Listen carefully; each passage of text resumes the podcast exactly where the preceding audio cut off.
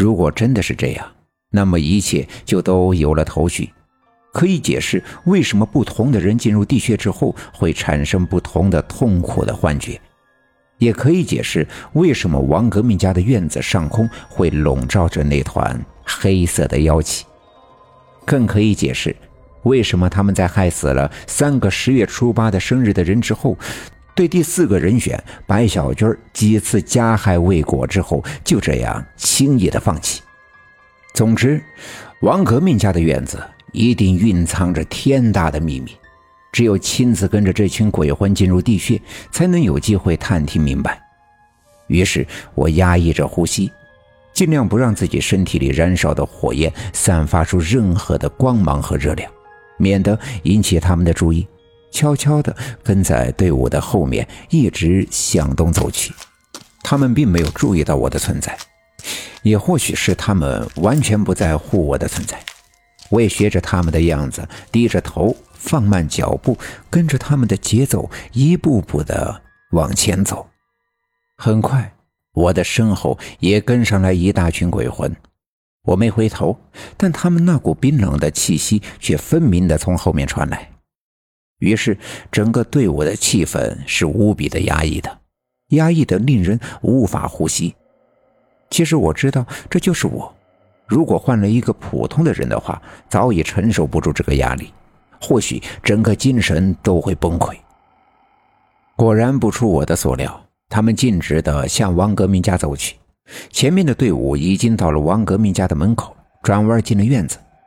王革命家的院子一如既往的一片荒凉，那群人在满院子杂草中穿行。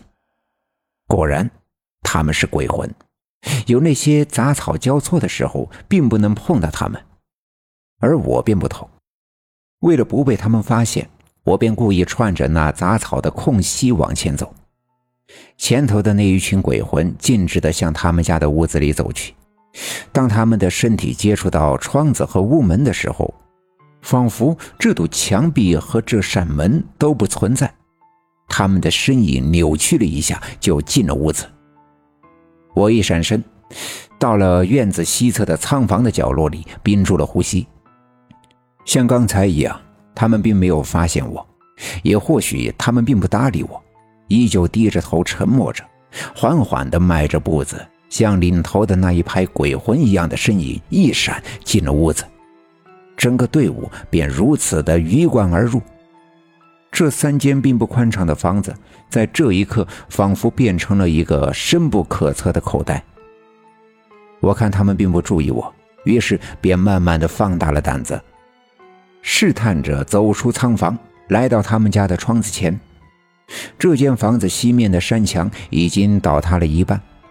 西面的木头房梁已经向下倾斜，窗户和窗框都已经变形，好几块玻璃已经不堪这种扭曲的力量，炸裂之后掉在了地上。我低头小心翼翼地往前走，担心踩到地上的玻璃会发出声响惊动他们。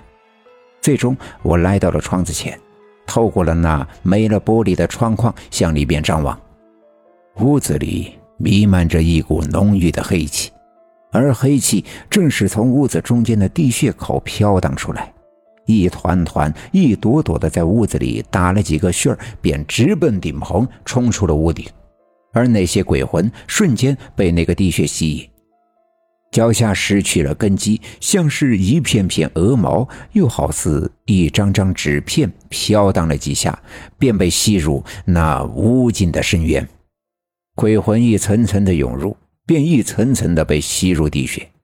他们似乎毫无思想，不拒绝，不抵抗，好似完全失去了自主的意识。尽管这一切已经在我的预料之中，但看着眼前的场面，仍旧让我感到吃惊。从小看着奶奶给村子里的人驱除邪祟，有些人招惹了鬼魂，无论折腾的怎么厉害，我奶奶都能手到病除。一道符咒也好，一个偏方也罢，都能让那些纠缠不散的鬼魂顺从的离散，回到他本应该回到的轮回之中去。可眼前这成百上千的鬼魂，竟然好似一片片冬天里干枯的树叶，就这样被这神秘的地穴吸引，仿佛这便是地狱张开的嘴巴，这怎能不让我感到恐惧？我眼睁睁地看着最后一波鬼魂被吸入了地穴，地穴里咕咚咕咚地冒出了一大股黑烟，之后发出了一阵低沉的声响。这声音让我感到一阵阵的头晕目眩，五脏六腑似乎在我的身体内不停地折腾。我不禁向后倒退了几步，脚下绊在了一块石头上，身体向后闪了个趔趄，差点摔倒。本集已经播讲完毕，感谢您的收听。欲知后事如何，且听下回分解。